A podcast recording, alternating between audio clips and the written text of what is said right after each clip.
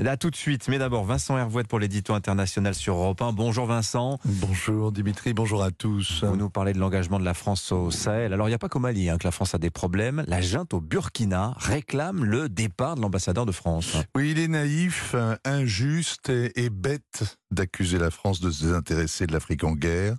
La vérité est bien pire, c'est la France qui est de plus en plus indésirable en Afrique. Illustration ce matin avec le Burkina Faso. Depuis sept ans, la guerre s'y fait à bas bruit. Des milliers de morts, 2 millions de déplacés, à coups de massacres aveugles et d'attaques ciblées. Les djihadistes ont vidé le nord et l'est du Burkina. Évidemment, le pouvoir civil a été ébranlé, puis emporté par ces coups de butoir terroristes, place aux militaires. Et c'est le même paradoxe qu'au Mali, hein. une armée incapable de gagner une guerre retourne ses armes contre les civils, parce que faire la guerre au palais présidentiel, c'est plus facile qu'au fond du désert, on a les victoires qu'on peut. Cette junte au pouvoir veut maintenant se débarrasser de l'ambassadeur de France, et elle réclame sa tête au Quai d'Orsay. Mais alors qu'est-ce que les putschistes reprochent aux diplomates D'avoir rappelé il y a trois semaines les Français qui vivent dans une ville à l'ouest de Ouagadougou à se replier dans la capitale. La sécurité de ses compatriotes, ça fait partie du job des ambassadeurs. Il les connaît, il les alerte, à l'occasion il les évacue, et il est crédible car il dispose d'informations classifiées.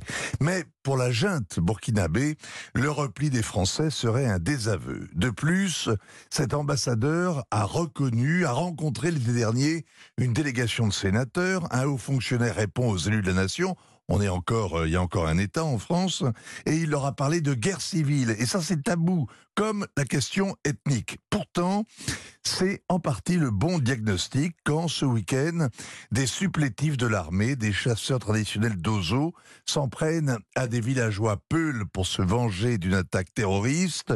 C'est un crime de guerre pour célébrer la Saint-Sylvestre. Ils ont laissé 28 morts derrière eux.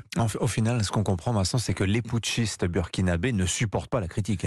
Oui, ils ont muselé Radio France Internationale après un reportage qui leur a déplu.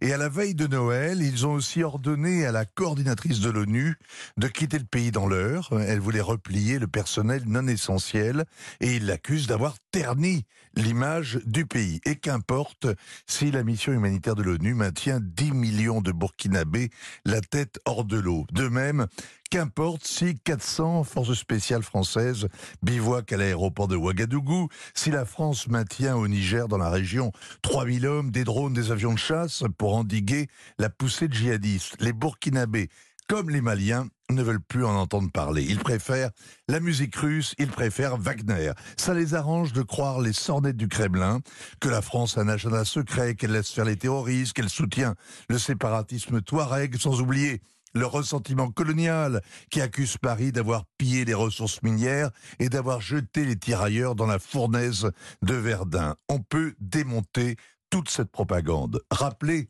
le sacrifice de 53 soldats français au Sahel récemment, souligner le travail des milliers d'associations franco-burkinabées, ça n'empêche pas le sentiment anti-français de se développer.